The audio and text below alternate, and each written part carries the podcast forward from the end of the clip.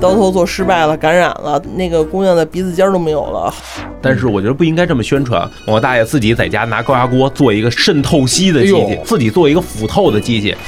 开字机，然后包括皮秒这种东西，它开字机都要损失一些的。哎我们这村儿里种牙六十一棵，我说什么？你哪儿不舒服别慌张，毕竟人吃五谷杂粮。你哪儿不舒服别紧张，来听医生怎么讲。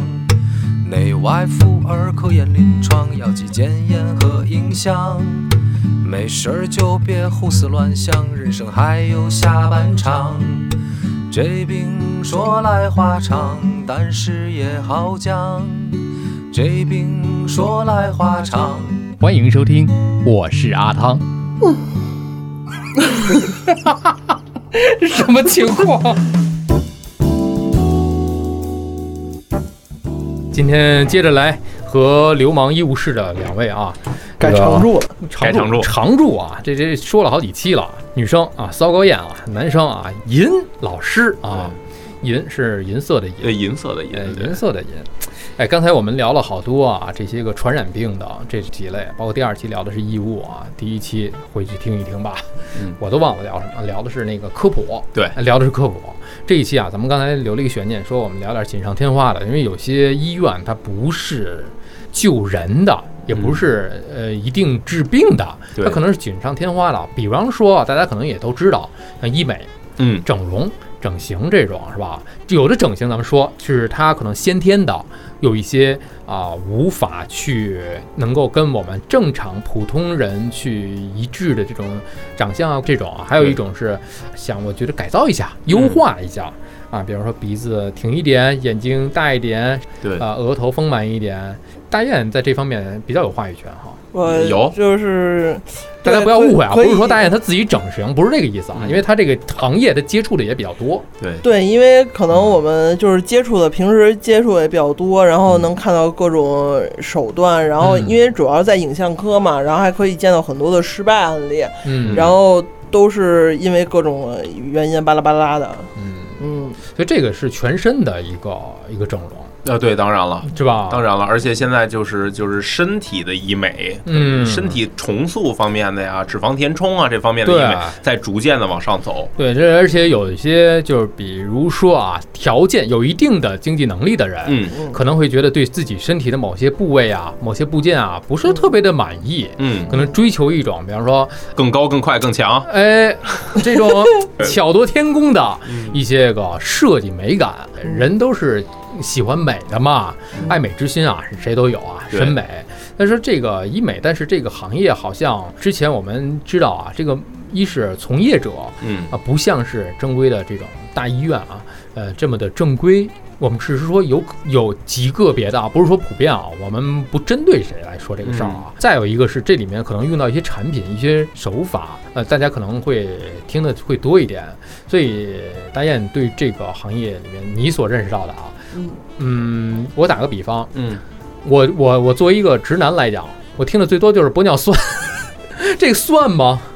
对，一嗯，其实这个玻尿酸呀、是我们来说的话，就是医美里边的入门产品，入门然后了啊它属于针剂类，然后属于微整，然后因为它的创伤小，因为就一个针眼儿嘛，啊，然后它的也可以进行一些塑形，然后嗯它恢复期又快，然后又不影响工作，所以其实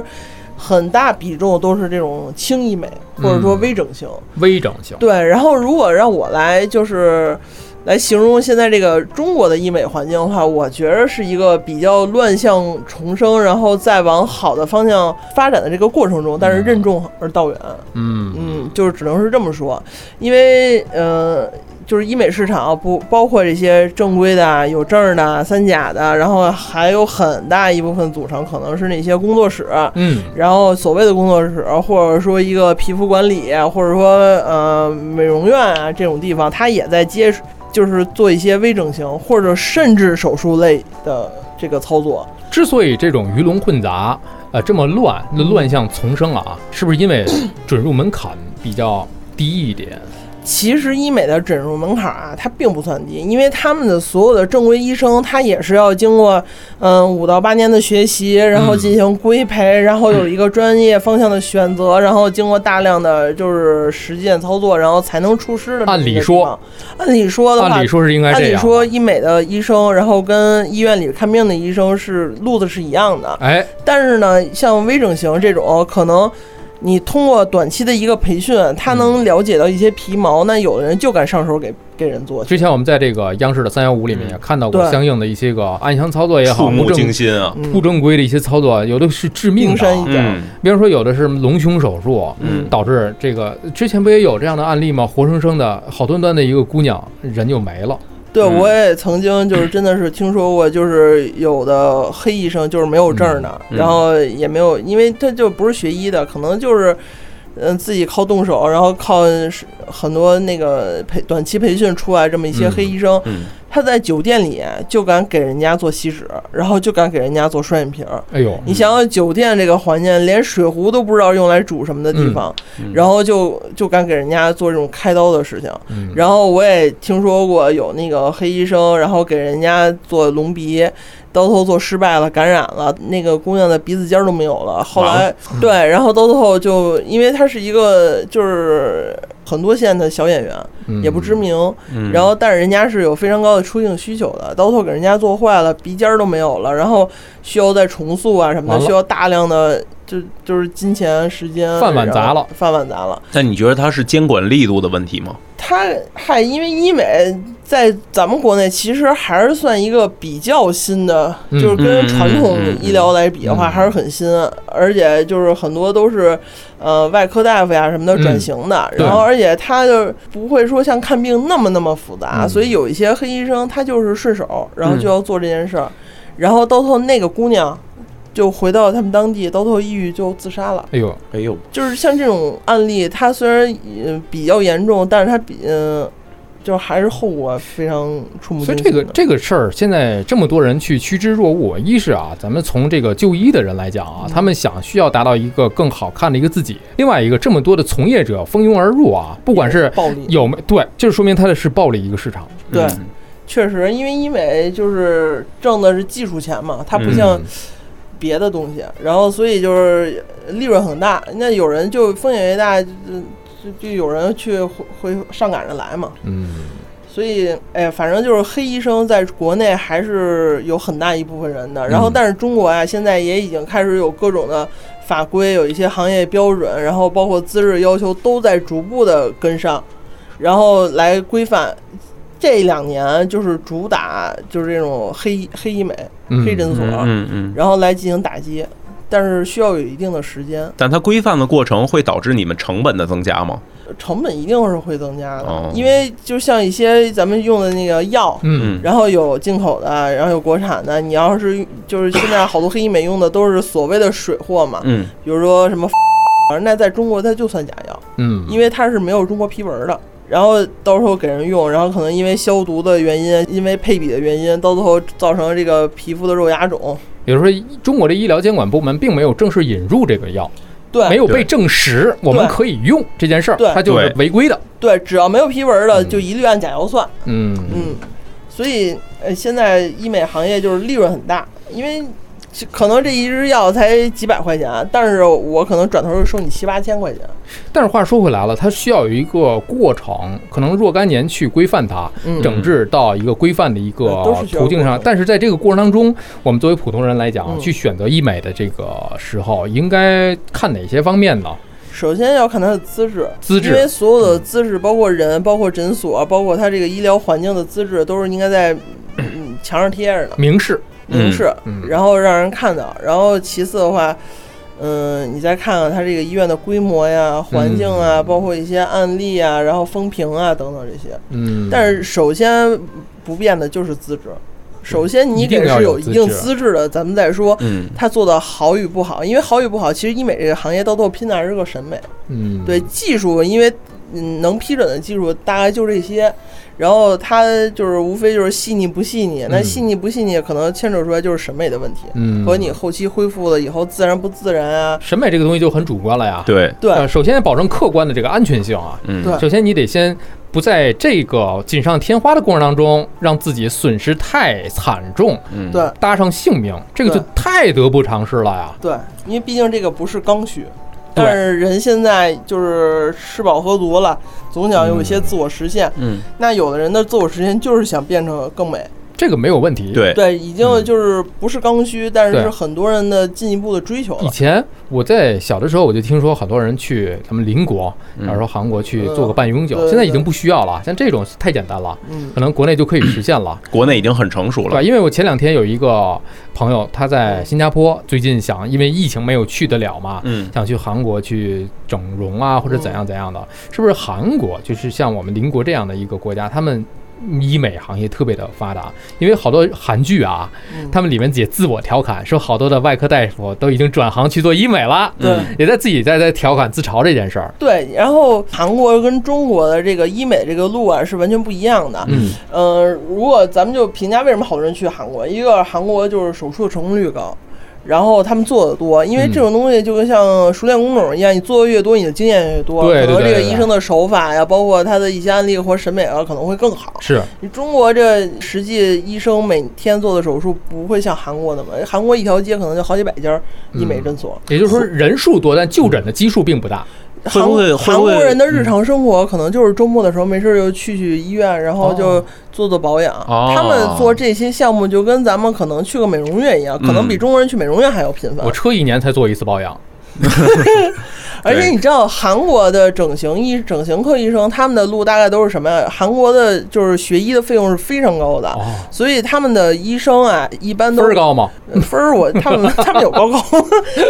韩国的医生啊嗯啊，基本上都是家里边儿条件还比较不错的中产阶级。嗯然后他们为什么就咱不说他们做的你你喜欢不喜欢啊，咱就是说他中产阶级生出来的孩子都是那种见的都是好的，穿的都是漂亮的，然后看到的可能就很多也都是所谓的人间美好的东西，都是比较向上的，嗯，所以他们的审美培养出来也都是比较向上的。还真是对，所以他因为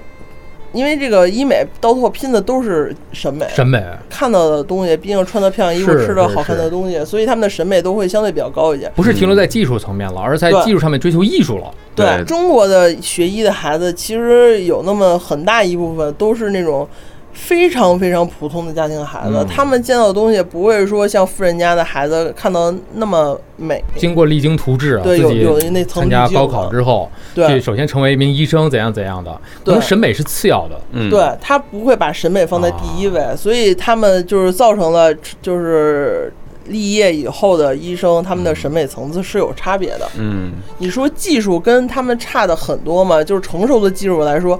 我觉得差的不是很多，嗯，但是明白就是差在审美会不会也上跟韩国的娱乐圈有关系？对韩国的这个呃，就有这这个土娱壤乐业，包括他们的所谓的很多团嘛，然后都是对要求这个东西，对就像你说的土壤很重要，因为因为患者拿到那个大夫那儿，往往是一张我想变成什么样的照片儿。哎，嗯，对，然后这张照片儿如果在韩国的话，就是这些照片儿都有之前的手术先例，啊，之前都有做过。哎，我是我是这个是可操作的。嗯，可是国内呢，拿着章子怡的，拿着刘亦菲的照片儿，嗯那些都是人家人家都是原装的，我我怎么给你整啊我？嗯确实是有有很多就是整容的时候会拿着，你别说整容了，你理个发可能都会呃说，啊对我对对对我想剪个这样的，对。但是有很多的情况，你拿的不是三 D 的模型啊，你就是一个对平面儿整容，更何况很嗯多东西是立体的呀，对，是三 D 的东西，不而是且那么韩简国跟单。日本的啊审美什么的，跟中国的审美都是不一样的。对每个国家嗯有自己的一个审美标准，对吧？可能是有有很多面孔，你就很很简单。有前几期那个空城，他在一个嗯外行嘛，嗯他说我看亚洲人，我能分辨出来谁是日本人、韩国人、中国人、新加坡人。嗯嗯，他就看面孔，呃，一方水土养一方人。嗯对你在这个地方你待时间长了，你自然而然包括基因序列嘛，对，很多的基因序列，为什么这个长得像眼睛凹进去怎么怎么样的？它有这个各种血统在，对，所以它会有不一样的这么一个问题。我看黑人长得还都一样嘛，你别说黑人了，我看除了除了科比我能分得出来，嗯剩下长得全一样。那是因为你看他时间长了，对，不看篮球的小伙伴可能会觉得大家都长得都差不多，对嗯，除了颜色之外，看老外长得，老外看咱们也长得差不多对呀，对，都是一样的。所以这个审美这件事儿吧，不光是要技术，首先我们现目前先规范市场的同时，对先要完成技术过得硬对嗯，啊，这个规范、嗯，资质这些，对吧？资质可查，一进门都可以看得见。对，但是这个真的有可能是个悖论。我国家资质要求的越严格，我成本就越高。嗯我成本越高，然后那个就是我的卖价就得越高。嗯，我卖价越高，然后人家人家那个低档次的可替代方案就有越多人选择平替，平替，所谓的这些平替，虽然风险高，他愿意冒这个风对，险，但但是他愿意冒这个风险，他便宜，所以改变变得更美这件事儿任重不是一个道低远成本的事儿。对，一定要给大家科普的是，你低成本未必达得到你好的效果。嗯，很多人现在自个儿在家带水光，在 嗯，然后没有医学背景啊，然后就觉得啊，不就是针扎一扎吗？然后拿个机械打一打就好了。但其实不是，包括你的消毒隔离，然后你的无菌操作，然后包括你药与药之间有没有配伍禁忌，就是嗯，这俩药在一起相冲会不会有反应？对，然后包括你术后的恢复这，俩要赔一块 炸了，化学实验，搞化学实验的， 对，因为啊我们真的见到过那些到最后皮肤感染嗯了，然后甚至出现肉芽肿，肉芽肿是一个比较严重的不良反应了。然后就是因为可能打的层次不对，或者这个哎呦药的成分过于复杂，然后在你皮肤上起了好多好多小包，然后这个包消不下去。包括打针这件事儿，我嗯看，因为咱们这个这段时间的特殊时期嘛，嗯很多人在这啊个呃这个社交媒体上分享打针嗯的学问，什么四十五度是打什么针，垂直打什么针，怎么怎么进针的角度，啊这对，都很大的学问。别看这么一小针头啊，对，这个这个学问是太大了啊，没错。而且就是有一些无良的媒体啊，就就差报人身份证号了。，对，经 常经常那个做一些特别特别导向奇怪的新闻，嗯，呃，某个某个大爷，然后比如说疫情期间，比如说疫情期间他确实有困难，但是嗯我觉得不应该这么宣传。某个大爷自己在家拿高压锅做一个渗渗透析的机哎器呦，自己做一个腐透的机器，自己在家自己给自己做这，不或者行啊自己给孩子做。然后这个我觉得这个导向是错误的，这个根本对就不行。啊然后，，但是前两天不是说有一个爸爸用用化学知识给孩子做药。哎呦，嗯，对，给孩子做那老啊个，老白啊几乎是老白啊几乎是老白，但是这个就相对来讲好一些，嗯好一些。那个是是完全就是就是很难达到这个医用级的标准的。但是自己做药，这个这个父亲其实特别认真，嗯特别认真，然后自己从外头那什么，这是一个非常非常罕见的病。然后他真正这个药，第一非常贵，第二是那个就是国内也没有引进，嗯没有没有这个版本批号，所以就是给孩子做这个药，然后最终现在孩孩子怎么？么样了？孩子现在哎，几乎要治好了，对，几乎要治好了。哦虽然没致命，但是我不提倡这样做。对，我觉得是不提倡的，就是甚这甚至我们这要两这两件事儿，我们觉得分分别来分别来嗯对待看。然后我觉得自己在家尝试做这些东西，我觉得特别不提倡，很危险。而且啊，我觉得就是自己首先还是不要随意去上上网查某嗯搜索引擎里面一查全是癌，对，吧？一是吓唬自己，对二是不是说轻和重的问题，而是对你对不对的问题。嗯可以再聊一下这个，你说那个几大综合征这个啊哎，啊对综合征可以聊一下。哎，最后我想问大家一个问题啊，我还听说一个词，一个直男啊，对于除了玻尿酸以外，还听说另外一个词叫嗯热玛吉，算不算也是医美的这个？对，医美它属于光电类的，我我先问你，热玛吉是什么？是一个器械疗法，还是一种药品？它是一个仪器一。个仪器？嗯对，哦然后一般热玛吉都是跟超声刀组合在一起的。不是你因为说那帮人，我根本就听不 懂。超超声超声刀，超声刀，嗯它是一个刀，呃，不是，它也是一个仪器，它都属于啊大大家要光电理类解的，啊，一个射频类的啊，激光类的都属于光电仪器。尹老师不明白吗？ 呃，其实啊，它就是以各种不同的方式往那个加热皮肤内部加 热，对，话糙理不糙，对，往皮因肤为内部加因为热。我听过，大家就说这个东西吧，就是相当于一块肉啊，给你热一下、对烫一下，怎么怎么样的，造成了运就跟运动烤肉一样运动嘛运造动成了真皮层内部的轻微烫伤。哎，你看这主要这主要是针对的是肌肉层和筋膜层，对因为大家都知道这个皮肤什么表皮、真皮，然后筋脂肪、筋膜、肌肉嘛，挨完了烫就紧了，就对，就是它就是把皮肤收缩了，就是烤肉那个有点过了，但是它哦其实都是热能，然后让造成它的事儿收是这么缩个事儿啊。对但是这个东西是有用吗？有用。有用。但是有用啊光电类，我认为它是一个保养类的项目，它不是一个治疗类的。就治疗类就是什么，我这已经搭了，然后我全都给它提上去，一下就紧致了，嗯不嗯是？它是需要你长期的维护，然后比如说定期的，呃，每半年、一年、两年，然后这样定期做的，嗯，然后才能达到维持这个效果。嗯所以它是一个嗯保养类，并不是一个就治疗是项目。就过两年大夫又好了那个。哦，那那个那个是拉皮那个，对是吧？那个只能是耷拉下来嗯那拉个皮手术，对，是吧？那个是正规的医疗手术了，但是这对个热玛光电吉类也是正规的医疗项目，哦它也应该是由医生来操作的。嗯按理说也按理是说需要在有资质的地方做的，你看看但是有很多地方它就是没有资质，它就给你所以有很多人就是一谈到热玛吉的时候啊，他可能会有一些偏见啊，嗯因为这个偏见来源于可能就是有一些不正规的嗯这个所谓的机构或对者工作室啊，只是用了一个叫做跟我们平时在正规的机构里面用的是同样的设备，嗯但是同样设备可未必有的人会用或者用的对与不对。对，对因为它牵扯到能量、能量的大小，然后它嗯能量的深度，然后达到的层次的各种问题。会这个会有什么后果呢？后果的话会烫就是伤吗烫伤啊烫，脸伤上起水泡，嘿呦，嗯然后甚至感染。嗯，所以有有有些问题的认识，我觉得还是要回到这个比较客观的一个面对的一个态度。抱有任何的心存侥幸，一定要去正规的地方做。嗯，不要听人家说我们有热玛哎吉，，嗯那我能就是我能简单的把这个正规理解为一分钱一分货吗？可以理解为，是吗？就是就是越贵越好吗？呃，不是不是越贵越好，嗯但是它正规的地方，它一定是成本很高，它的价格不会达到那么低，哦哦，因为哦它它给你做这个，它也是为了挣钱，你让他嗯没钱可挣，他给你做什么劲？但是人家说了，我们原本很高，现在赶上活动了，就最后这两 天哎打个折，哎，我觉得它这打这折挺它也狠不的。会低于它的成本，因为比如说像热玛吉，然后它这一个头打开以后两个小时就不能用了，嗯哦，然这个后有而且成本它有吗固定的发数的，然嗯后什么四百五十发、九百发呀什么的，就是九百发就是打九百下，四百五十发就打四百五十下，哦，哦那你打完就不能用，而且打开以后两个小时也不能用就作废了嗯然后它开一次机，然后包括皮秒这种东西，它开一次机都要损失一些的。嗯，然后嗯